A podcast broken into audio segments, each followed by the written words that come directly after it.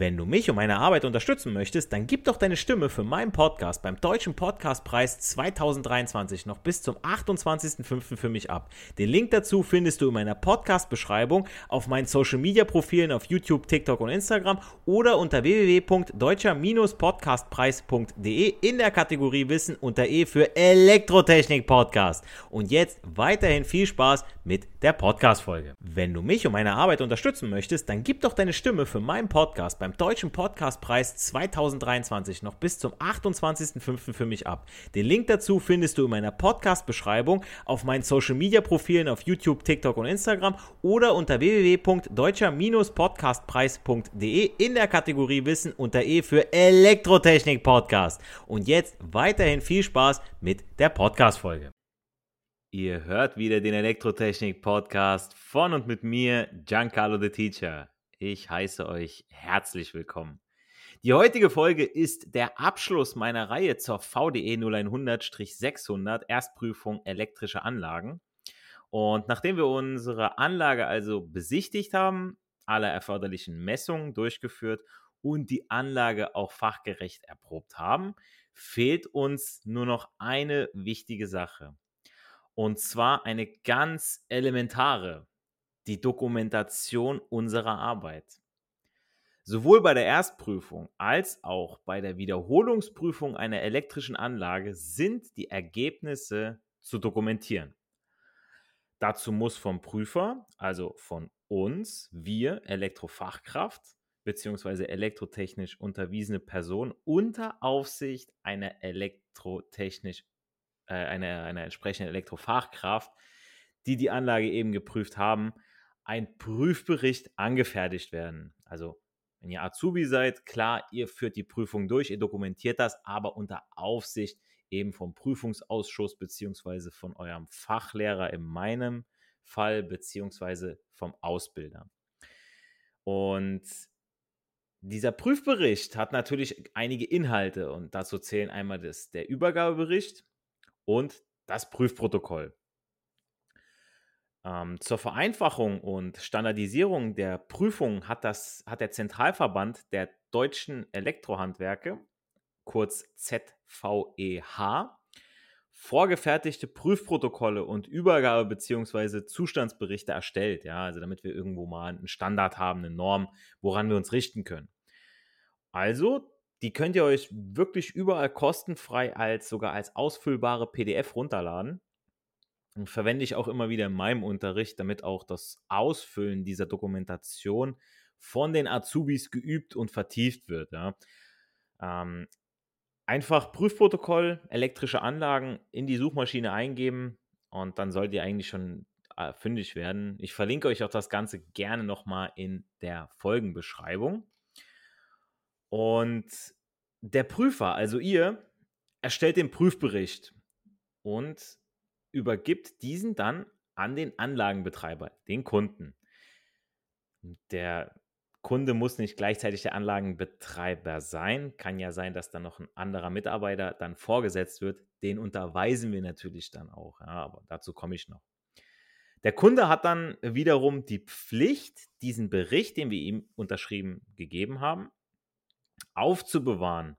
Das hat versicherungstechnische Gründe und ist auch zu eurer Absicherung, dass sichergestellt ist, dass die Anlage zum Zeitpunkt der Übergabe mängelfrei ist.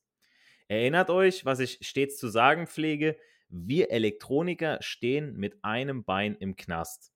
Wenn irgendwas passiert, werden zuerst wir, die Anlagenerrichter bzw. die Prüfer dieser Anlage ins Visier genommen. Deshalb ist die Dokumentation eurer Arbeit auch so extrem wichtig und auch, dass diese vom Kunden aufbewahrt wird.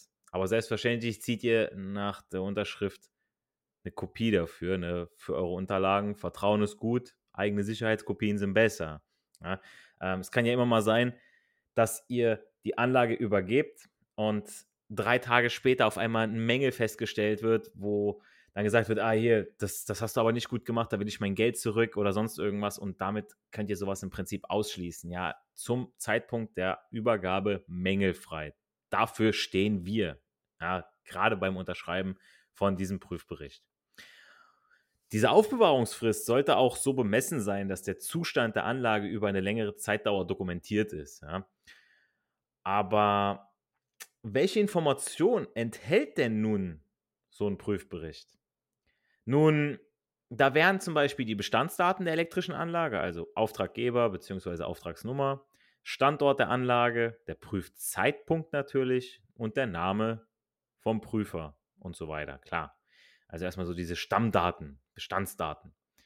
Dann die Prüfbestimmung, also nach welcher Norm wurde geprüft. Wurde jetzt nach DGUV geprüft, wurde nach VD 0100-600 geprüft für Neuanlagen oder nach VDE 0105-100. Ja. Die Anlagenprüfung nämlich nach VDE 0105-100 regelt die gesamte Arbeit mit elektrischen Anlagen und Betriebsmitteln. Hierbei geht es nicht nur um die Prüfung elektrischer Anlagen an sich, sondern auch um die Tätigkeiten und Arbeiten, die in der Nähe der Geräte und Maschinen durchgeführt werden. Das heißt, dass diese Norm nicht nur die Überprüfung umfasst, sondern auch Anforderungen an Wartung und Instandhaltung beinhaltet.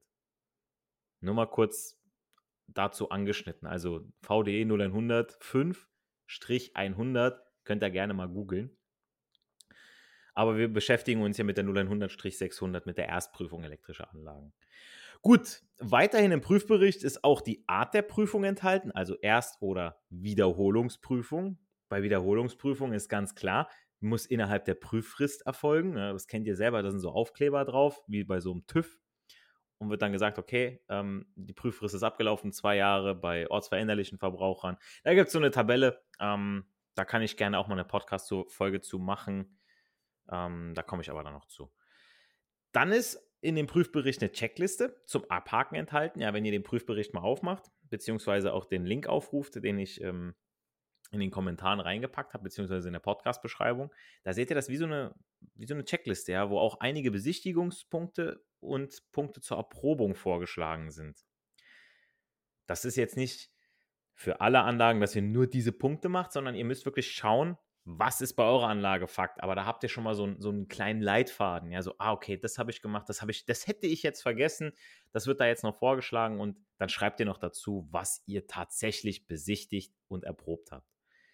Ähm, außerdem findet ihr Tabellen darunter, in denen ihr eure Messwerte übersichtlich dokumentieren könnt.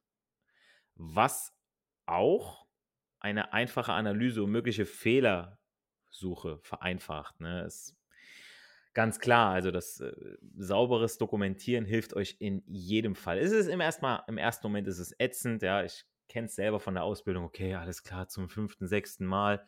Ich habe hier nur eine kleine Holzbrettmontage. Nein, es ist egal. Ihr müsst es sauber ausfüllen. Ja, dass ihr das übt, das ist wirklich wichtig, ja. Und ähm, wenn ihr dieses Prüfprotokoll euch auch anschaut, dann seht ihr auch die ganzen Messungen, okay, habe ich die eigentlich, oh, die habe ich voll vergessen. Dann, dann ist es wie so eine, ist es wie so eine Eselsbrücke, es ist wie eine Hilfe. Ja, nutzt das.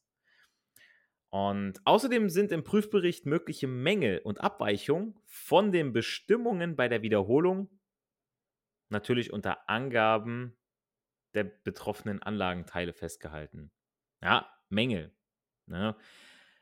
Werden bei der Prüfung Jetzt aufgepasst. Menge festgestellt. You know how to book flights and hotels. All you're missing is a tool to plan the travel experiences you'll have once you arrive. That's why you need Viator. Book guided tours, excursions, and more in one place. There are over 300,000 travel experiences to choose from, so you can find something for everyone. And Viator offers free cancellation and 24 7 customer support for worry free travel. Download the Viator app now and use code Viator10 for 10% off your first booking in the app. Find travel experiences for you. Do more with Viator. Without the ones like you, who work tirelessly to keep things running, everything would suddenly stop Hospitals, factories, schools, and power plants, they all depend on you. No matter the weather, emergency, or time of day, you're the ones who get it done. At Granger, we're here for you with professional grade industrial supplies. Count on real time product availability and fast delivery. Call clickgranger.com or just stop by. Granger for the ones who get it done. Diese auf jeden Fall aufzulisten und entsprechend ihres Gefährdungspotenzials zu bewerten, beziehungsweise bei einer Neuanlage direkt zu beheben. Ist ganz klar. Also ihr wollt eine Anlage, die neu errichtet ist, nicht äh, mit Mängeln übergeben. Das macht man nicht. Das ist eine ganz klare Geschichte. Bei einer Wiederholungsprüfung kann man sagen, okay, man, man kann auch anhand des Mängels oder des Mangels festlegen, was dann gemacht wird. Ja? Und muss man natürlich unterscheiden, was hat man für einen Mangel. Hat man jetzt einen schwerwiegenden Mangel, also eine sicherheitsrelevante Sache, diese sind natürlich oder selbstredend unverzüglich zu beheben, da ansonsten Gefahr für Leben, Gesundheit und oder Sachwerte bestehen kann. Gerade, wie gesagt, bei der Erstprüfung sind Mängel auszuschließen, nur um das nochmal zu verdeutlichen. Ähm, dann gibt es Mängel oder ak ohne akute Gefahr, also nach den schwerwiegenden Mängeln, die sofort behoben werden müssen. Mängel ohne akute Gefahr, also Mängel, die bei der Nichtbeseitigung zu einer Gefährdung führen können und die demnächst beseitigt werden müssen. Sprich nicht direkt zum Zeitpunkt der Prüfung, sondern beispielsweise wie, einer, wie bei einer Sicherheitsbegehung im direkten Nachgang. Das heißt, ihr dokumentiert das, ihr sagt, okay, ähm, da ist jetzt ein, ein kleiner Mangel, der muss definitiv, muss der behoben werden, kann aber jetzt im Nachgang passieren, muss jetzt nicht sofort passieren. Aus welchem Grund auch immer es jetzt nicht sofort passieren muss. Aus Zeitgründen. Weiß der Geier was. Ja, das müsst ihr dann, ist wieder im, im Ermessen der Elektrofachkraft und auch des Kunden. Wenn der Kunde es natürlich wünscht, dann müsst ihr dem natürlich nachgehen. Ähm, dann kann das im Nachgang passieren und dann wird das eben dementsprechend dokumentiert. Und Mängel, die im Rahmen der Prüfung bereits entdeckt und behoben wurden, sind auch im Prüfbericht aufzulisten. Um der Prüfperson bei Folgeprüfungen, wer weiß, ob ihr das seid oder ob das ein anderer Prüfer ist, Hinweise auf mögliche Mängelschwerpunkte zu liefern. Das heißt, es kann ja sein, okay, da ist ein Mangel gewesen, ein Verschleiß. Und er weiß, okay, das hatten wir schon mal das Problem. Hm. Und dann kann auch unser, unser Prüfer dann sagen, okay, da muss ich genauer hinschauen. Ja? Und durch Vergleiche eurer Prüfergebnisse über eine längere Zeitdauer werden auch Tendenzen und mögliche Schwachstellen innerhalb der Anlage leichter sichtbar. Ist auch bei Prototypen der Fall. Ja? Wenn ihr zum Beispiel eine neue Anlage konzipiert und ihr prüft die und stellt einen Mangel fest und schaut, okay, wir machen jetzt mal einen Dauertest und stellt fest, okay, da an der einen Schraube oder das, das Bauteil, das verschleißt immer wieder. Das habe ich schon beim letzten Mal festgestellt. Alles klar. Die Tendenz dazu äh, oder das, das, Bauteil tendiert dazu, schneller zu verschleißen. Das heißt, ich muss hier, glaube ich, mal ein bisschen was anders machen an der Anlage. Also, kurz zusammengefasst. Die Ergebnisse jeder Erst- und Wiederholungsprüfung müssen in einem Prüfbericht dokumentiert werden. Die Ergebnisse der Besichtigung, Messung und Erprobung werden unter anderem im von mir verlinkten vorgedruckten Dokument festgehalten. Im Übrigen verfügen moderne Prüfgeräte auch über eine, einen Datenspeicher. Also wirklich, ne, dass ihr, dass ihr könnt das per USB an euren Rechner anschließen und dann könnt ihr euch eine Kopie des Prüfberichts quasi auf dem Rechner ziehen und dann spart ihr euch auch den Ausdruck, ja, die Kopie ja, zur Umwelt, der Umwelt zuliebe, ne, wenn man so möchte. Und dann könnt ihr die Daten auf dem PC auch direkt äh, auswerten lassen. Ja, die Möglichkeiten haben wir auf jeden Fall. Am Ende bestätigen wir als Prüfer durch unsere Unterschrift gegenüber dem Auftraggeber uns äh, und seinem Unternehmen, dass die Prüfung vorschriftsgemäß durchgeführt wurde. So. Der Auftraggeber wiederum unterschreibt bei der Erstprüfung, dass er die Anlage vollständig, funktionsfähig und vor allem sicher übernimmt, damit wir dieses eine Bein, was wir im Knast haben, da wieder rausholen können in dem Moment. Natürlich macht ihr dem Kunden bzw. Äh, äh, dem Auftraggeber auch noch eine, eine, eine, sogenannte Nutzereinweisung. Das macht er mit dem zusammen.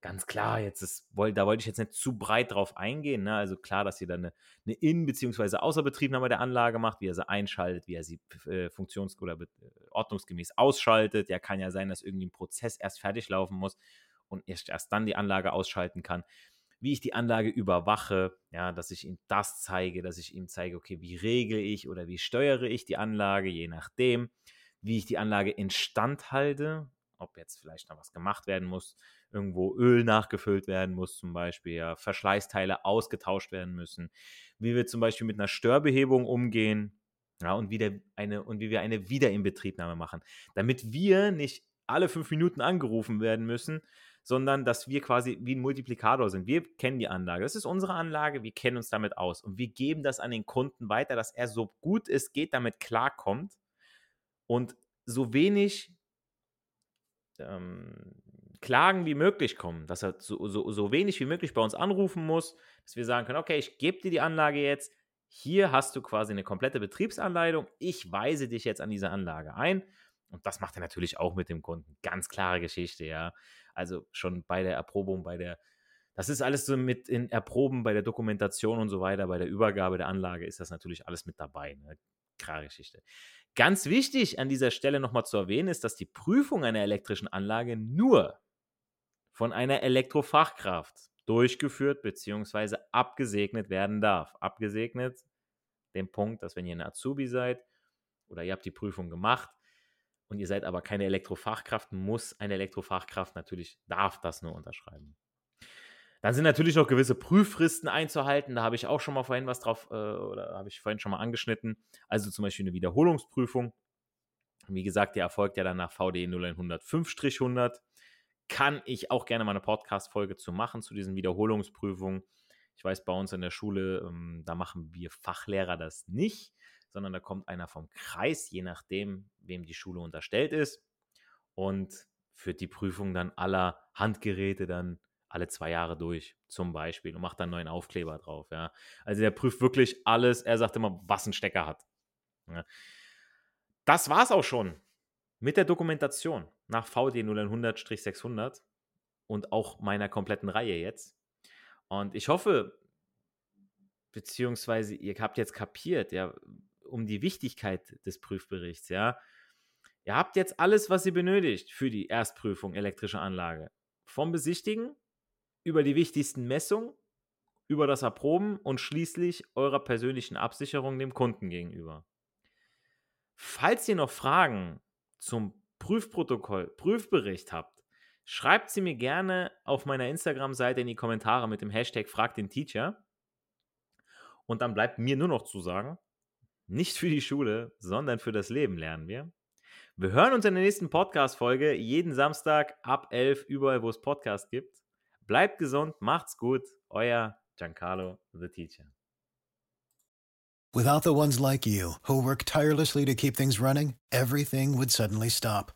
Hospitals, factories, schools, and power plants, they all depend on you. No matter the weather, emergency, or time of day, you're the ones who get it done. At Granger, we're here for you with professional grade industrial supplies. Count on real time product availability and fast delivery. Call clickgranger.com or just stop by. Granger for the ones who get it done. Wenn du mich und meine Arbeit unterstützen möchtest, dann gib doch deine Stimme für meinen Podcast beim Deutschen Podcastpreis 2023 noch bis zum 28.05. für mich ab. Den Link dazu findest du in meiner Podcast-Beschreibung auf meinen Social-Media-Profilen auf YouTube, TikTok und Instagram oder unter www.deutscher-podcastpreis.de in der Kategorie Wissen unter E für Elektrotechnik Podcast. Und jetzt weiterhin viel Spaß mit der Podcast-Folge.